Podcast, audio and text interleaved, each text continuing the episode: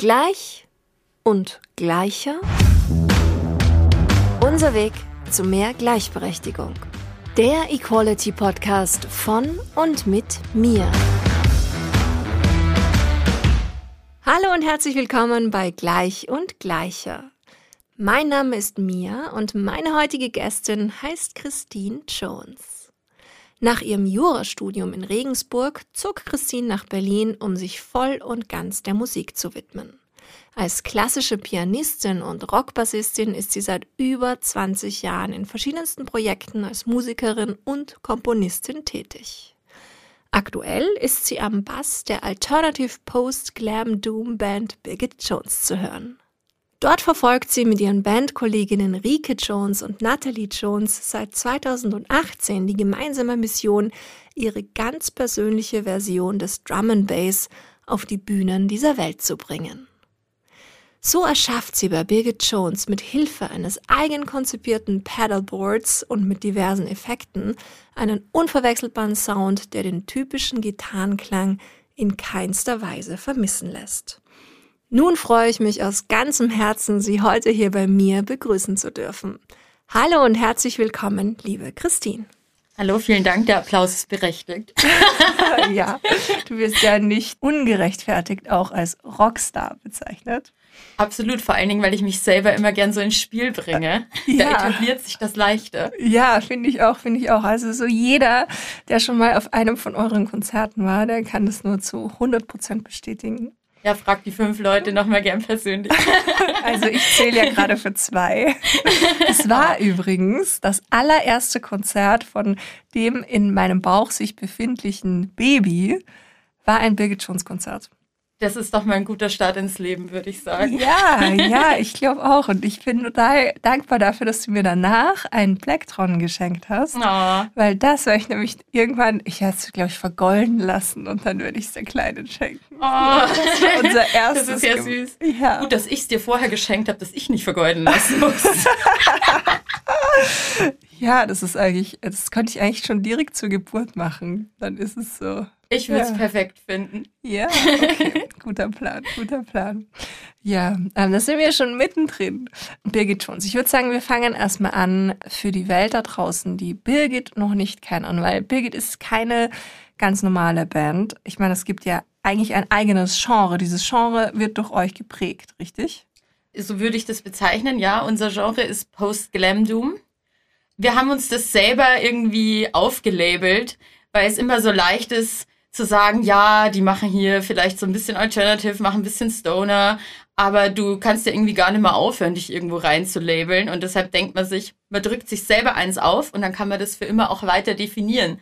Das heißt, wenn wir irgendwann sagen, hey, wir hätten es vielleicht beim nächsten Album nicht mehr so verstärkerlastig oder irgendwie sowas, nimm vielleicht noch ein bisschen Synthesizer dazu, alles mal jetzt hypothetisch, können wir sagen, so, ja, pff, wir haben nicht das Genre gewechselt. Es war schon immer Post-Glam Doom. Es kann sich einfach nur beliebig erweitern. Ah, cool, cool. Das ist natürlich eine sehr, sehr gute Strategie. Einfach die Kritiker von vornherein auf die Seite schieben und sagen, es wollten wir schon immer so. Genau, das war pure Absicht. Und was ist jetzt genau der beabsichtigte Unterschied zwischen Alternative Rock und Post-Glam Doom? Der beabsichtigte Unterschied ist eigentlich nur, dass wir uns selber als was Besonderes fühlen wollen. aber ansonsten gerne auch als Alternative Rock zu bezeichnen, weil wenn, wenn du jetzt irgendwie Radiomoderatorin bist und hast deine eigene Sendung für Alternative Rock, dann darfst du dir nicht denken, ich kann Birgit nicht spielen, weil die macht ja nur Post-Glam Doom, sondern nimm uns gern mit rein. Okay, und Birgit, du hast sie ja schon richtig benannt. Birgit ist ja richtig auch eine Kunstfigur, richtig? Das ist richtig. Also Birgit erscheint in unterschiedlichsten Formen. Wenn wir auf die Bühne gehen, dann sind wir drei Birgit. Ansonsten in unseren Musikvideos äh, haben wir immer abwechselnd verschiedene Gästinnen, die da in die Rolle schlüpfen und uns mal zeigen, wie das Leben funktionieren kann. Sehr gut, sehr gut. Ähm, wie das Leben funktionieren kann, das ist schon ein super Stichpunkt, weil was mhm. mir egal bei euren Performances oder auch bei euren Videos aufgefallen ist, die sind alle extrem divers. Ist Birgit das wichtig, auch die Welt so divers und bunt wie möglich darzustellen? Auf jeden Fall. Birgit kann in allen Formen erscheinen. Und das wollen wir eben auch deutlich machen, dass jeder sich äh, so ausdrücken kann, so fühlen kann, wie er das einfach tut. Und wir versuchen dem halt irgendwie so ein bisschen ein Gesicht zu geben. Immer wieder aufs Neue. Und wir freuen uns da auch dadurch immer wieder neue KünstlerInnen kennenzulernen und mit denen einfach zusammenzuarbeiten und sich gegenseitig halt irgendwie auch ein bisschen mehr Sichtbarkeit zu verleihen und halt einfach coole Leute kennenzulernen, mit denen man auch wieder öfter gern zusammenarbeitet. Ja, das finde ich bei euch halt auch so besonders cool, weil so dieses Empowerment total im Vordergrund steht. Das ist uns auch besonders wichtig, weil ich glaube, wir kennen das alle so in unserem Alter, also 20 plus. In unserem jugendlichen Alter. In unserem jugendlichen Alter können wir uns halt noch sehr gut an die Kindheit erinnern und wie man halt eben auch unbewusst durch die Gesellschaft halt vor allen Dingen als Frau zu Konkurrenzdenken erzogen worden ist und das ist ein harter Weg, sich das abzutrainieren. Und vor allen Dingen ist es deshalb wichtig, sich gegenseitig zu unterstützen, sich gegenseitig zu feiern für das, was man kann und sich nicht zu denken, ah, warum kann ich das nicht, verdammt, verdammt, sondern sich zu denken, Mann, die ist so gut in dem, was sie tut, ich liebe sie. Total, total, dieses gegenseitige Feiern. Ja. Und du hast gerade was super Wichtiges gesagt, so mhm. diese Stutenbissigkeit untereinander, oh, ja. die ja oft bei Frauen nach wie vor halt einfach auch noch der Fall ist.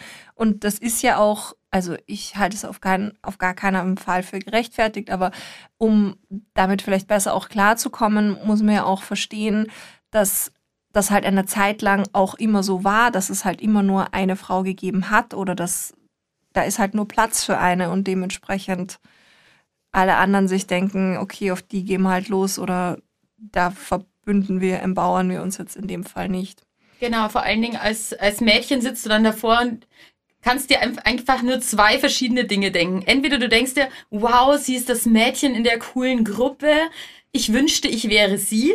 Oder du denkst dir so, ah, sie ist jetzt anscheinend das eine Mädchen, hm, warum kann ich das nicht sein? Und es ist einfach Platz für mehrere.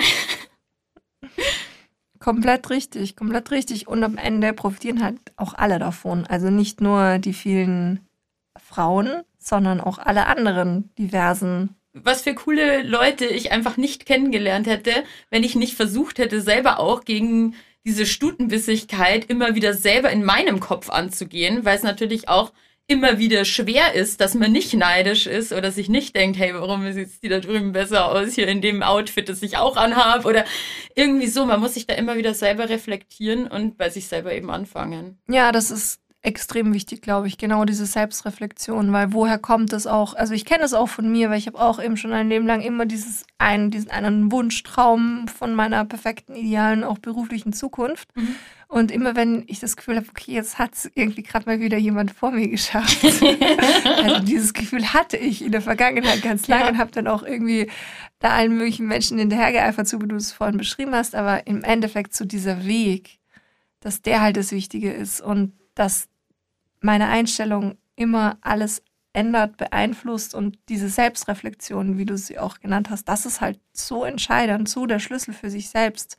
Also diesen Schlüssel zu sich selbst immer in der Hand zu haben und dabei zu sein, neue Schlösser aufzuschließen, weil ja, das ist halt essentiell im Leben. Und ich glaube, extrem viele Menschen tun das halt einfach nicht. Und so entsteht es dann halt, dass man dann stutenbissig ist oder dass man eben wie auch immer sexistisch, rassistisch, was auch immer für Ismen da ins Spiel gebracht werden können, Tiere ist, keine Ahnung. Ich glaube, es hat am Ende alles mit einer geringen Selbstreflexion zu tun, oder? Ja. Ja, genau. Wie siehst du das? Ich sehe das auch so, also zu 100 Prozent. Und man sieht ja an sich selber halt eben immer noch Verbesserungsmöglichkeiten. Man sieht aber auch an sich selber halt immer die Grenzen, die man aktuell noch hat und die Ziele, die man sich dann halt eben aktuell noch setzt. Also zum Beispiel, weil du jetzt halt auch gerade Tiere eingebracht hast, zum Beispiel. Ich reflektiere immer an mir selber so, hey, ich liebe Tiere über alles, du hast hier deinen Hund dabei, ich gucke da runter und mein Herz geht auf. Aber wieso schaffe ich es dann trotzdem, mir abends zu denken, her mit den Chicken Wings? Das ist halt irgendwie so ein, das ist so ein Problem, was ich auch erkenne an mir selber aber wo ich einfach selber noch nicht so weit bin, dass ich sage, ich kann es zu 100% aufgeben, das Fleischessen. Also ich kaufe super wenig davon, weil, ja, zu Hause das selber zuzubereiten, irgendwie ist jetzt auch nicht so. Und ich versuche halt auch möglichst darauf zu achten, dass ich jetzt nicht immer Fleisch esse. Dann denke ich mir so, muss es jetzt wirklich sein? Aber ich bin halt auch noch nicht so weit, dass ich mir 100% sage, nee, das nimmst du jetzt nicht. Aber weißt du, was entscheidend ist, dass du ein Bewusstsein dafür hast und dass dir das klar ist und dass mhm. das halt in dir arbeitet. Und ich bin auch nicht vegan auf die Welt gekommen. Ja. Aber ich bin es halt jetzt geworden und ich kann halt nur aus meiner eigenen Erfahrung sagen, das ist halt ein Prozess und das ist halt super wichtig, finde ich auch, dass man sich nicht gegenseitig verurteilt dafür und man eben sich schlecht macht wegen irgendwas, nur weil jetzt ein anderer oder eine andere das jetzt nicht so handhabt, wie man selber das für, also ich weiß halt, für mich ist das das, womit ich mich am wohlsten fühle, was mir auch körperlich am besten tut und wovon ich zu 100 Prozent überzeugt bin, dass es auch in jeder Lebensphase die beste Ernährungsform ist. Für mich und ich denke auch für alle anderen. Aber das ist jetzt meine Meinung und wenn mich jemand danach fragt, dann tue ich sie gerne preis und habe auch super tolle Rezepte, die ich auch mit der ganzen Welt von Herzen gern teile. Aber ich verurteile niemanden dafür, der das halt nicht so macht. Und ich glaube, das ist halt egal, in was für einer Gleichberechtigungsdebatte wir uns befinden, weil das ist ja auch so das Thema von diesem Podcast, dass es um Gleichberechtigung wirklich für alle Lebewesen, also dass man das so universell wie möglich betrachten kann und das halt nicht eben nur Mann und Frau oder LGBTIQ plus und BIPOC Community, sondern im Endeffekt ist halt jeder, jeder ein Recht auf ein faires Leben, egal ob es ein Tier ist oder diese Pflanze, die da am Tisch steht. Ja, ich sehe das auch so. Aber vor allen Dingen, das finde ich halt jetzt halt auch äh, schön, die Art und Weise, wie du das halt jetzt eben so gesagt hast weil ich, ich weiß, in manchen Momenten muss man einfach laut sein und seine Meinung richtig laut kundtun. Aber ich glaube, am meisten erreicht man immer die Leute, wenn man halt einfach in einem lockeren Gespräch irgendwie debattieren kann. Das ist ja auch so, wenn du als Kind irgendwas lernen sollst, dann fällt es dir leichter, wenn du die Sachen spielerisch lernst. Und genauso ist es auch, wenn du irgendwie ähm, einen Diskurs führst über, sei es jetzt zum Beispiel Tierethik oder, oder eben auch Gleichberechtigung generell, dass du den halt irgendwie in einem unterhaltsamen Programm führst, dass man halt auch wirklich gern zuhört und sich nicht denkt, laber, laber, laber, gut Nacht, so wie früher in der Schule oder in der Uni, wer kennt es nicht. Man hat halt manchen Professoren oder ProfessorInnen oder LehrerInnen gern zugehört und bei manchen hast du gleich gedacht, so, das wird heute nix. Und das ist, glaube ich, super wichtig. Voll. Das plus, ähm, dass ja auch diese ganzen extrem wichtigen Themen oft extrem negativ gesellschaftlich konditioniert werden, weil sie nur dann irgendwie mediale Aufmerksamkeit kriegen, wenn irgendein Skandal passiert, wenn irgendwas Schlimmes passiert mhm. oder wenn halt wieder irgendjemand schlecht über den anderen spricht oder berichtet oder wie auch immer. So Bad News are Good News, das ist ja das, was man auch einfach lernt ja. ähm, als medienschaffender Mensch. Und ich glaube, das ist halt auch so wichtig, dass man so einen konstruktiven, positiven, empowernden Diskurs schafft und halt einfach eben dieses Spielerische, was du sagst, dass man merkt, okay, das ist was, was mich weiterbringt, das ist was, was uns am Ende alle weiterbringt. Und dieses Bewusstsein erstmal, sich damit auseinanderzusetzen und ja, wenn du nicht so der Typ bist, der gerne liest, dann auf jeden Fall, der Podcast ist genau das Richtige. oder, oder einfach auch nur im Stillen selbst drüber nachzudenken. Das ist ja auch total wertvoll und diese gegenseitigen Geschichten, die man auch auf einer persönlichen Ebene sich weitergeben kann. Ich finde, das ist auch was extrem Essentielles, was auch niemand unterschätzen darf, dass auch einfach, wir alle haben so eine irrsinnige Verantwortung, indem wir halt unser persönliches Umfeld auch total positiv konditionieren können im, in Bezug auf solche Themen, sei es jetzt Allyship oder einfach nur eben immer wieder positive Bewusstseinsbildung und gemeinsamer, produktiver, konstruktiver Diskurs. Ja, weil man da halt einfach auch richtige Gefühle damit verbindet. Das ist halt einfach leichter, irgendwie äh, sich mit was zu solidarisieren, was dir halt total nahe dann ist. Wenn ich jetzt zum Beispiel, ähm, also ich mache jetzt einfach mal ein Beispiel, irgendwie ein alter Herr, der wird sich jetzt vielleicht in seinem Dorf nicht unbedingt so viel Gedanken darüber machen, was es bedeutet, eine queere Gleichberechtigung zu haben. Wenn jetzt der aber einen Enkel hat, der äh, sich als queer identifiziert oder queer ist, dann ist es für den näher dran und dann schafft sich vielleicht auch für so jemanden ein Bewusstsein dafür, dass auch er was dafür tun kann, dass er sich an seinen Stammtisch setzen kann und sagen kann, jetzt haltet mal euren Rand, redet nicht so über meinen Enkel. Genau, genau, genau, genau, voll. Also auch so dieses generationsübergreifende nochmal, da sich auch irrsinnig viel tun kann.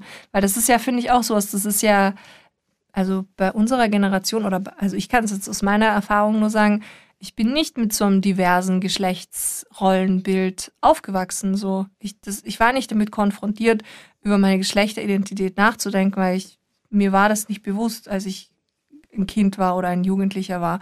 Und heutzutage ist das ja ganz anders.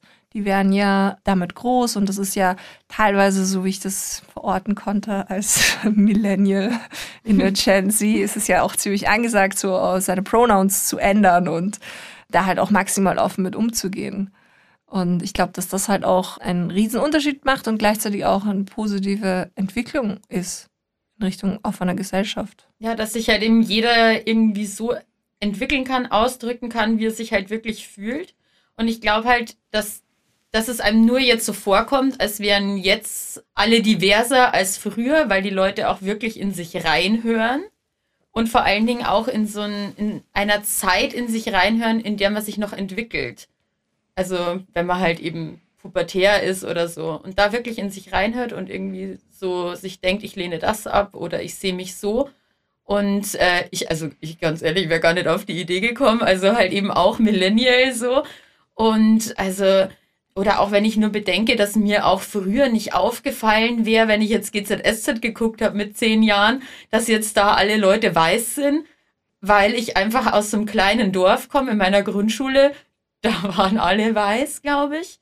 Und das Bewusstsein erschafft sich erst mit der, mit der Lebenszeit, denke ich. Genau. Oder wo man halt einfach groß wird. Genau, genau, genau. Und da haben wir halt wieder durch das Internet und generell Globalisierung. Es ist ja auch nochmal was ganz anderes als damals. Ja. Man hört sich immer so alt an, wenn man das sagt. Sind wir ja nicht 20 plus. Genau. Und was halt auch cool ist, finde ich, ist eben dieses generationsübergreifende, was du vorhin auch angesprochen hast, dass mhm. da halt einfach irrsinnig viel auch passieren darf und kann und dass es dafür ja auch sehr, sehr viele positive Beispiele gibt. So familiärer Natur. Ja. Ja. Haben jetzt da keine persönlichen Beispiele im Angebot, aber ich sehe, also ich sehe das so, dass es einfach leichter ist, voranzukommen durch Leute, die man kennenlernt. Ja, ja, total, total. Du, und wie war das für dich? Du kommst ja aus Regensburg ursprünglich mhm. Ähm, und bist dann nach Berlin. Bist du wirklich wegen der Musik auch nach Berlin gezogen? Auf jeden Fall, weil, also sorry Regensburg, I love you, aber musikalisch, da geht echt nichts. Und ähm, da überhaupt Leute kennenzulernen, die auch Musik machen, schwierig, die dann noch Rockmusik machen wollen, dann da überhaupt irgendwo zu proben. Also es gibt ein paar Bands aus Regensburg, aber es hat auch einen Grund, warum wir jetzt hier die Namen nicht kennen. Und wie ist es, wenn du da so zurückblickst? Ist es dann so, dass du auch das Gefühl hast, so das Weltbild in Regensburg ist ein anderes als jetzt in der Hauptstadt? Das kann ich jetzt so nicht 100% vergleichen, weil ich wohne jetzt äh, hier jetzt auch schon acht Jahre und ich finde, gesellschaftlich hat sich vor allen Dingen in den letzten paar Jahren unfassbar viel getan. Und ich kann halt jetzt nicht sagen, wie es vor zehn Jahren hier war und im Vergleich dazu in Regensburg. Aber ich würde sagen, so, wenn man dann auf ländlichere Ebenen kommt, da weiß man schon, dass die Welt eine andere ist als jetzt hier in Berlin, wo wir jetzt gerade sitzen. Mhm. Und auch gerade so in Bezug auf ein Bewusstsein für eine gleichberechtigte Gesellschaft. Hast du auch da das Gefühl, dass es da Unterschiede gibt? Das weiß ich nicht unbedingt, aber ich würde sagen, wenn wir jetzt einmal so auf äh, nochmal auf Veganismus kommen oder so, also wenn du da in Bayern zum Bäcker fährst und da frühstücken willst, also da gibt's vielleicht so zehn so ähm, zehn Angebote mit Fleisch, dann eine vegetarische Option, das ist dann lauter Käse und äh, als Veganer kannst du dann eine Semmel bestellen. Ja, oder die Laugenbrezen. Die gibt es da auch noch. Na schau, super. Wenn du Glück hast und die nicht in irgendwelchen Schweineschmalz nochmal rausgebacken wurde. Ja. genau, also so würde ich auf jeden Fall den Unterschied sehen, aber sonst kann ich dazu nichts sagen. Mhm. Du und von der musikalischen Ebene her, hast du das Gefühl, dass wenn ihr auf Tour seid, dass ihr da anders wahrgenommen werdet, wenn ihr, also als reine Mädelsband, wenn ihr in kleineren Städten spielt, als wie wenn ihr in Berlin seid?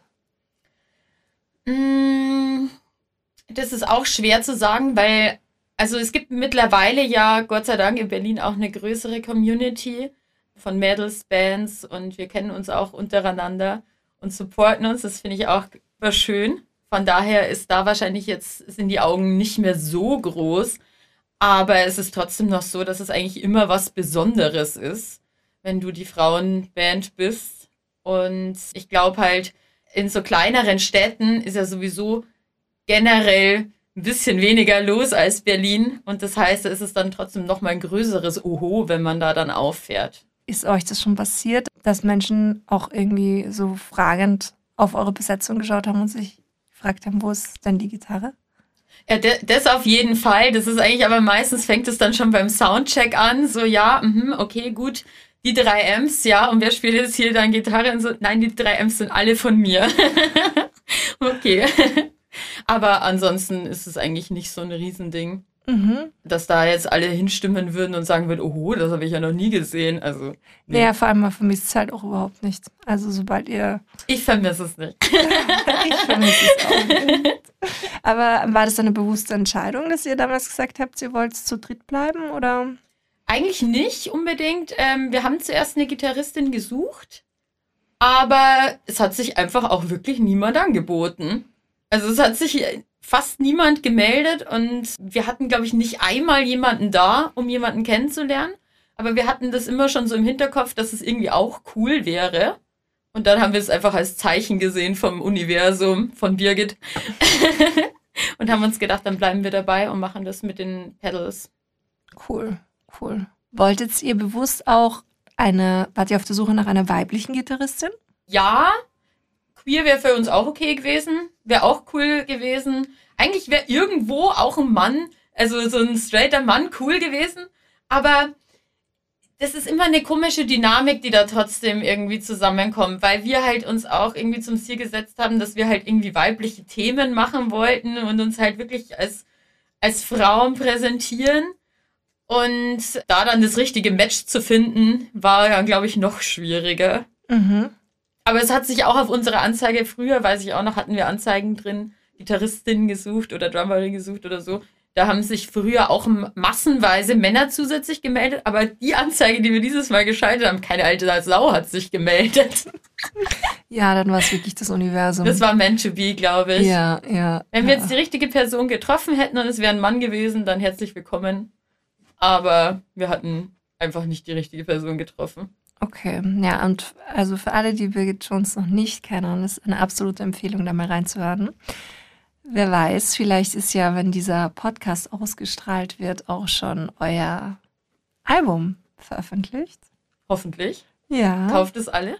Ja, es ist ein, ein ganz ein großartiges Werk entstanden. Ich hatte die große Ehre, schon reinhören zu dürfen und ähm, war sofort schockverliebt. Ah, oh, danke schön. Ja. Ja, an der Stelle nochmal herzlichen Dank an unseren Produzenten Thies von der Turmbrauerei, bei dem wir das aufgenommen haben. Birgit liebt dich. Oh, schön. Magst du was erzählen, wie das war? Hat das Album denn inhaltlich was mit Gleichberechtigung zu tun? Wir haben einen Song, der heißt Sex Sales. Da in dem Song geht es halt eben um Gleichberechtigung als Frau, vor allen Dingen halt eben in der Band. So dieses, ja, man hört halt immer wieder, ist uns eben auch schon öfter passiert. Du kommst irgendwo hin und dann kommt dir so ein random Dude, der dann sagt, ah, hier eine Frauenband, mhm, Sex Sales war. Und du denkst so, hm, schön wär's. Und darum geht's eigentlich so in dem Song so. Wenn sich Sex doch so gut verkauft, warum? Warum habe ich dann so wenig? Warum spielt mich niemand? Und warum unterschätzt mich jeder? Irgendwie widerspricht sich das doch. Auf jeden Fall, auf jeden Fall. Und ist es generell so ein, euch ein Anliegen, das auch künstlerisch zu verarbeiten? Also so quasi feministische Themen? Es ist uns teilweise ein Anliegen, dass man halt immer so ein, zwei Songs macht, indem man da seinen Gedanken auch Luft macht. Aber uns ist auch ein Anliegen, die Freiheit zu haben, als Frau sich nicht immer nur dazu zu äußern, sondern auch wirklich mal über richtig dumme Themen Songs zu machen, die einfach um nichts gehen. Weil man hat das Gefühl, dass man sich sonst vielleicht irgendwie zu sehr einfach nur beschränkt auf dieses Thema Feminismus, sondern dass man sich halt auch einfach locker machen will als Mensch und über Dinge reden, die einfach überhaupt nicht relevant sind. Ja, aber es ist ja auch so, man will ja auch nicht immer in jedem Moment seines Lebens einen Deep Talk führen. Genau. ist ja auch manchmal einfach nur schön so zusammenzukommen. Und ich finde, das ist mir nämlich auch beim Album total aufgefallen, dass es so eine gute Mischung generell aus gesellschaftskritischen Themen, aber halt auch einfach so Themen, wo ich mir sicher bin, ach, die werden live auch super funktionieren oder einfach so, wo man, weiß nicht, der Geist arbeitet ja sowieso auch immer weiter, egal ob das jetzt ein irgendein Thema ist, was mich gerade mental, emotional total triggert oder mhm. ob es ein Thema ist, was mir vielleicht auch so eine geistige Pause gerade verschafft und wo ich vielleicht auch gar nicht dann mich so verpflichtet fühle, das auch zu verstehen. Was wollten Sie mir damit jetzt sagen? Sondern einfach nur, ach, ich höre jetzt in dem Moment nur gute Musik und bin auch in dem Moment nur der musikalischen Ebene. Ist ja auch schön, wenn jeder irgendwie so ein bisschen für sich selber so interpretiert. Wir haben jetzt zum Beispiel auch einen Song gemacht, uh, Too Hot for Pandemics, weil es kommt, man kommt nicht daran vorbei, dass, dass man einfach, wenn man ein Album schreibt in der Pandemie, dass man einen Song macht über die Pandemie, aber wir dachten uns, wir brauchen einen anderen Ansatz. Wir können jetzt nicht sagen, hey Leute, wir sitzen alle zu Hause, das Leben ist scheiße, sondern wir wollten einfach sagen, wir sitzen alle zu Hause und wir kaufen ein online. Und das ist aber auch ein Problem, weil da sind wir jetzt halt wieder bei, bei ähm, zu viel Konsum. Was macht das mit der Welt? Da könntest du auch weiterdenken. Aber in unserem Kopf war es einfach nur dieses, hey, wie viel hat man eigentlich geshoppt? Ja, und ich finde, es ist halt auch wichtig, dass man sich jetzt nicht nur dafür verurteilt und sagt, so, äh, äh, äh und bei welchem Job hast du dann gekauft und haben die auch eine klimaneutrale Homepage, sondern mhm. und ist generell alles fein bei denen, was natürlich selbstverständlich bei euch der Fall war. Aber Klar. also auch ich habe einen super, bin da total bewusst und achte da extrem drauf. Und trotzdem passiert es mir manchmal, dass ich dann doch einfach schwach wäre und was bestell. Weil ich es halt geil finde, weil ein Einhorn drauf ist. so. Ja, und ich kann dich dafür nicht verurteilen. Danke. Es ist halt auch teilweise, finde ich, so dieses ähm, systematische dass es die halt die ganze Zeit vor der Nase gehalten wird. Oh ja, mit den personalized Apps. Machst den, machst den Computer an und dann fliegt schon die Werbung rein, das könnte dich interessieren und du denkst dir so, ja, es interessiert mich. Es interessiert Lass mich, mich in Ruhe. Ja, also, ja, also gut, also bei mir ist es wirklich, das ist lustig, bei mir sind es wirklich ausschließlich nur noch eigentlich solche nachhaltigen Shops, weil ich immer halt auf der Suche bin nach was weiß ich, irgendwelchen was Sachen, die sich halt abnützen, so Basics, mhm. wo du dann halt weißt, okay, das ist ein, ein, ein Shop, dem ich zu 100% vertraue und wo halt eben Klimagerechtigkeit ist und nicht nur fair hergestellt mit den richtigen Siegeln, sondern auch ähm, Mitarbeitende fair bezahlt und irgendwie nicht zu weit weg produzieren. Und ja, das triggert mich dann halt total. Es kostet halt auch das Zehnfache. Aber so ist es nun mal. Genau, genau.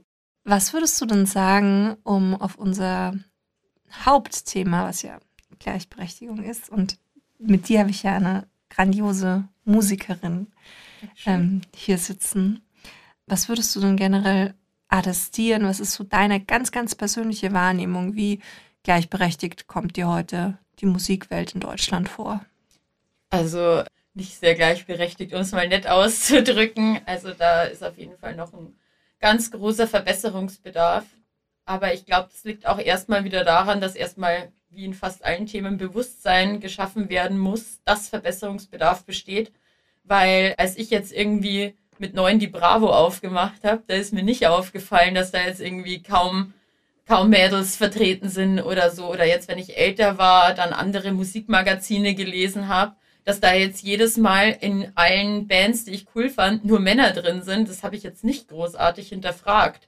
Aber irgendwann, wenn sich die Gesellschaft ändert, merkst du halt irgendwie so, hey, warum ist es eigentlich so?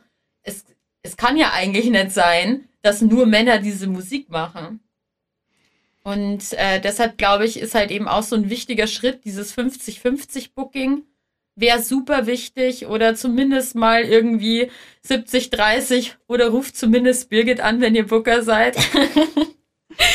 Und äh, einfach um das sichtbar machen, weil die Leute kommen immer mit der Argumentation, ja, niemand kauft unsere Tickets, wenn man die Bands nicht kennt, bla bla bla. Aber niemand kann ja auch die Bands cool finden, wenn man sie nicht kennt. Das heißt, man muss das Produkt erstmal, wie sagt man so schön, das Produkt erstmal auf den Markt bringen, damit sich halt eben auch der Konsument findet. Total. Und dadurch, dass ja quasi dieses ungleichberechtigte Verhältnis sich auf allen Ebenen wiederfindet, ist es halt dann durchaus eben dieses strukturelle Problem, was wir aktuell haben. Aber du hast vorhin gerade was Wichtiges gesagt, und zwar ähm, Quoten. Würdest du es gut finden, wenn es jetzt so wie in Argentinien zum Beispiel, da gibt es ja für Festivals seit, ähm, ich glaube, 2019 äh, eine Quote, mhm. eine Gender Quote. Würdest du es gut finden, wenn es das auch hier gäbe? Ja, auf jeden Fall würde ich das gut finden weil beim Festival ist ja eigentlich auch der Gedanke, natürlich gehst du jetzt irgendwie wegen dem einen Headliner hin, den du super cool findest, oder weil alle deine Freunde sowieso jedes Jahr fahren. Aber auch ein großer Teil davon ist ja, dass man irgendwie Bands sieht, die man noch gar nicht kannte, die man noch gar nicht auf dem Schirm hatte und von denen man vielleicht mal gehört hat, keine Ahnung hat, was sie überhaupt für Musik machen. Und dann siehst du die live, denkst eigentlich, das ist überhaupt nicht mein Ding. Und danach denkst du dir so, oh mein Gott, ich muss sie sofort wiedersehen, ich muss unbedingt alles äh, hören, was sie haben, mich durch den ganzen Katalog hören.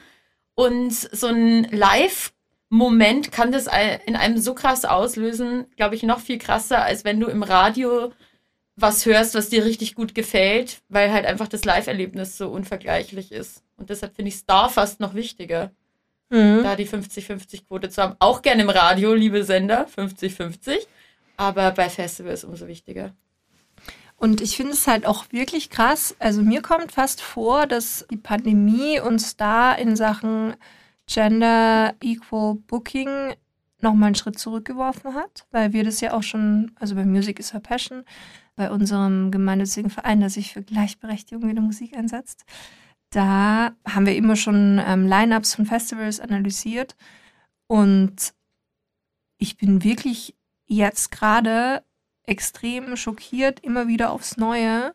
Also jetzt hat erst vor kurzem, letzte Woche, das größte österreichische Festival sein Line-up veröffentlicht und ich mache das automatisch einfach, dass ich gleich mal durch, durchraster, mhm. wie ist denn die Frauenquote? Und es ist halt erschreckend. Ich habe es jetzt noch nicht durchanalysiert, also prozentual, aber ich bin mir relativ sicher, dass wir da im einstelligen Bereich sind. Wie kann das sein? Ich frage mich halt wirklich, warum so? Und ist es dann so ein Bubble-Ding, dass es nur uns Menschen, die dafür schon ein Bewusstsein haben und das gerne ändern würden, beschäftigt oder alle anderen, also die, was weiß ich, 70.000 Menschen, die dann dort hingehen und das Ticket trotzdem kaufen? dass denen das halt wurscht ist? Also ich, ich kann es nur aus meiner eigenen Erfahrung sagen, dass ich glaube, dass das Bewusstsein einfach gar nicht da ist. Also als ich so vor 10, 15 Jahren auf Festivals gefahren bin, da war mir wichtig, dass das Headliner Placebo spielt und ansonsten war mir der Rest wurscht. Und da ist mir nicht aufgefallen, ob jetzt da irgendwie Frauen in Bands sind oder nicht. Und ich glaube, die meisten Leute achten einfach nicht darauf, außer es ist halt irgendwie wir wissen ja, irgendwie ein Problem wird vor allen Dingen dann zum Problem, wenn es persönlich wird. Und dadurch, dass ich feststelle, es steht keine Frau auf der Bühne, da will ich hin. Warum ist das so? Und deshalb hat, hat man da wahrscheinlich ein größeres Bewusstsein. Und ich glaube, es ist auch wichtig, dass wir uns alle hier nicht zu sehr einbabbeln, weil es gibt ja jetzt, ähm, was toll ist, die ganzen Communities und auch so Community-Festivals, dass halt einfach Mädels auf die Bühne kommen aber das Wichtige ist, glaube ich, dass man halt jetzt, wo wir, glaube ich, auch eine gewisse Stärke erreicht haben, dass wir sagen, wir müssen jetzt alle aber in den Mainstream und können nicht hier in unserer Bubble sitzen bleiben. Total, total. Und was ich denke, was auch sehr spezifisch nochmal für den deutschsprachigen Raum einfach auch ist, deswegen habe ich dich auch bewusst nach Deutschland gefragt, weil wenn du dir international große Festivals wie zum Beispiel Primavera Sound anschaust, die haben das einfach schon seit Jahren dass sie ein, eine 50-50-Quote haben. So, und das war trotzdem ausverkauft. Und da gibt es auch im amerikanischen Raum irrsinnig viele Beispiele, wo das, wo das halt anders ist. Oder im, in Argentinien, wo die Quote ja auch relativ weit durchdacht ist. Und das ist dort schon gang und gäbe. Da denkt niemand mehr drüber nach. Die Leute nehmen ja immer gern so als Entschuldigung halt das, ja, da kommt ja kein Mensch auf unsere Festivals. Wenn wir jetzt Leute buchen, die keiner kennt, aber meistens ist es ja so, dass auf die meisten Festivals ja die Leute fahren, die im Jahr davor auch waren. Und dann, wenn du halt als Riesenfestival sagst, nächstes Jahr Headliner die Ärzte, dann bumm, hast du schon mal irgendwie drei Viertel deiner Tickets verkauft. Und da wird dann keiner das zurückgeben, weil er sagt, oh, da spielen aber hier jetzt drei Frauenbands, die kein Mensch kennt. Sondern die werden sich da denken, geil, ich gucke später die Ärzte und vorher schaue ich mal darüber. Mhm, genau. Voll. Wobei man auch sagen muss, ähm, das soll jetzt, jetzt vorher noch nicht so negativ klingen, es gibt natürlich auch im deutschsprachigen Raum auch größere tolle Beispiele, die zeigen, wie gut das funktioniert. Zum Beispiel das Meld hat ein, ein sehr, sehr diverses und tolles Booking. Mhm. Also es hat jetzt nicht stattgefunden, aber es wäre geplant gewesen. Und genau. Aber ich glaube auch, dass das auf jeden Fall das Bewusstsein, was noch nicht bei allen Menschen einfach da ist und was ich halt so schwierig finde an der Musikbranche ist, dass im Endeffekt jeder Mensch ist davon betroffen, weil jeder und jede in irgendeiner Form Musik konsumiert. Und somit bist du halt automatisch auch in irgendeiner Form damit konfrontiert und somit finde ich, liegt es auch in deiner Verantwortung, da eine Awareness zu haben. Wie siehst du das? Es wäre schon schön, aber ich muss ganz ehrlich sagen, also ich sehe die Verantwortung vor allen Dingen bei den Leuten, die die Musik an den Mann bzw. an die Frau oder an alle bringen. Und ähm, die Leute müssten vor allen Dingen darauf achten, weil ich als kleiner Konsument überlege nicht aus dem Nichts heraus, oh, höre ich hier nur Musik von Männern. Also das kann man irgendwie, finde ich, weniger erwarten. Aber was ich produziere, was ich rausgebe, da, da achte ich doch drauf, was es ist. Und ich glaube halt einfach, dass es für die Leute auch interessant ist, andere Blickwinkel zu sehen in der Musik oder wie machen die das und halt nicht, was heißt immer nur das Gleiche. Männer produzieren jetzt auch nicht immer nur das Gleiche. Aber Ihr wisst, was ich meine. ja, aber da hast du eigentlich komplett recht. Also da gebe ich dir auch komplett recht. Ohne das eigentlich. Weil das stimmt. Ja, und die Menschen aus der Branche, dass die mehr Verantwortung zeigen dürfen. Und gerade auch Thema Allyship und Thema mutig sein. Das sind einfach so viele Punkte, die da noch passieren dürfen.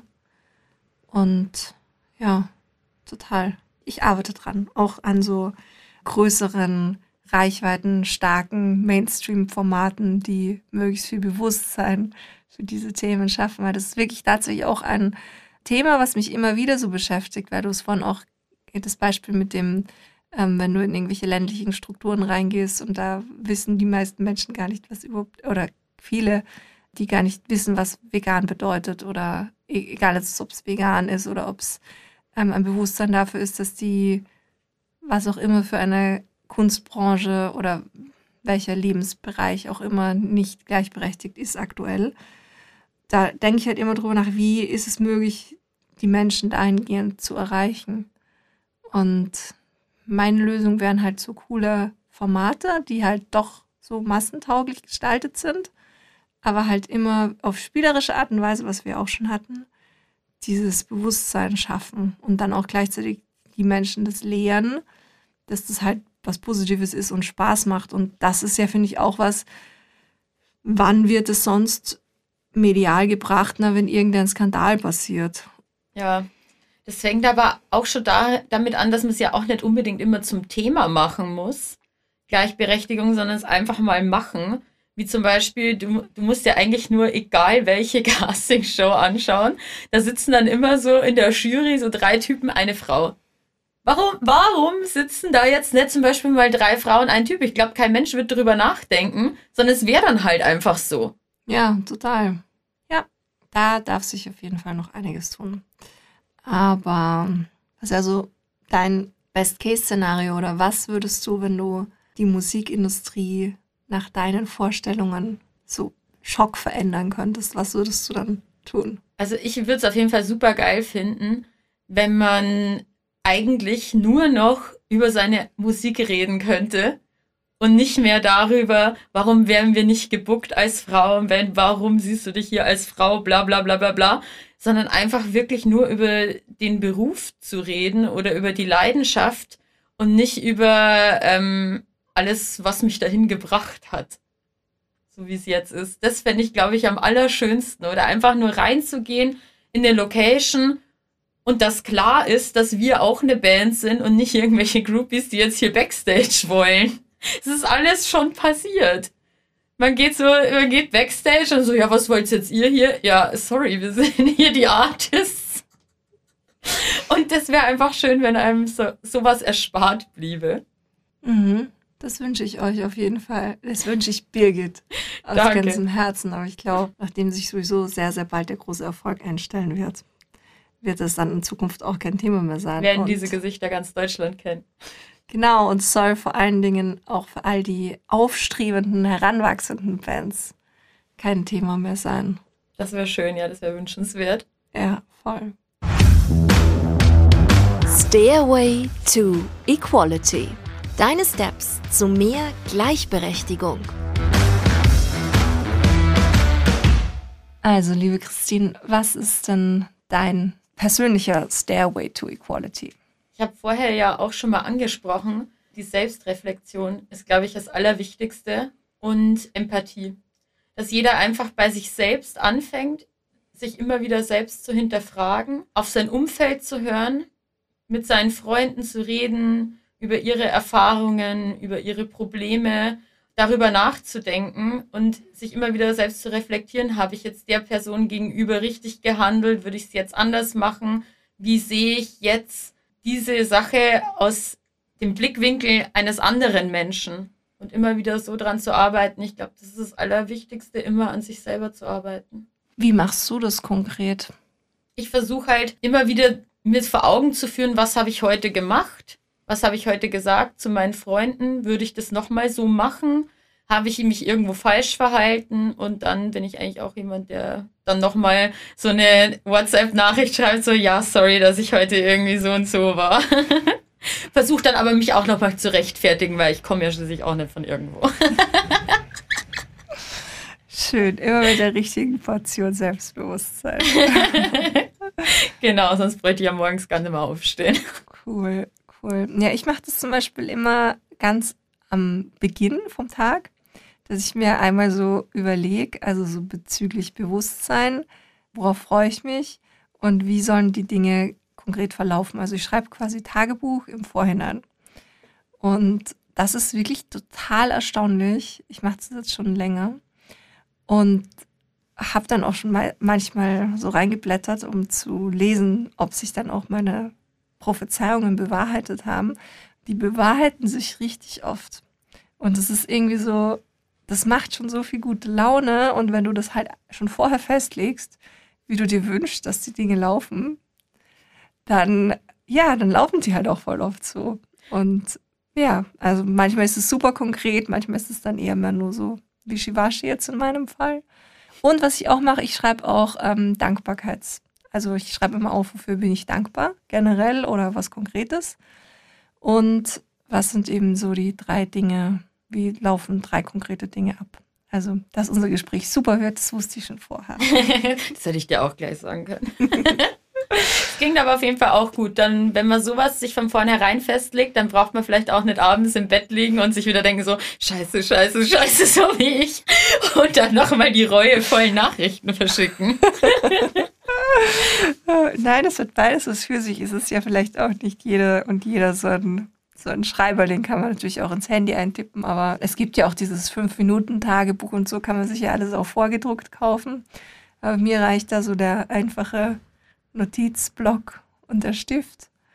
Und es ist, finde ich, auch irgendwie schön, so Gedanken festzuhalten und ja, sich über viel einfach nochmal klar zu werden.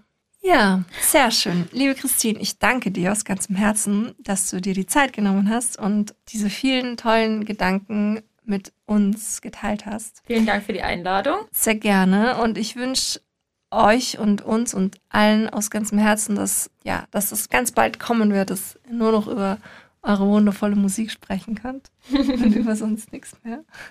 Mit dir rede ich gern auch weiter über andere Themen. Dankeschön. Danke. Danke. Vielen herzlichen Dank fürs Zuhören. Das war Gleich und Gleicher. Euer Equality Podcast von und mit mir. Damit ihr euren Zukunft keine Folge mehr verpasst, abonniert den Podcast und folgt mir auf Instagram.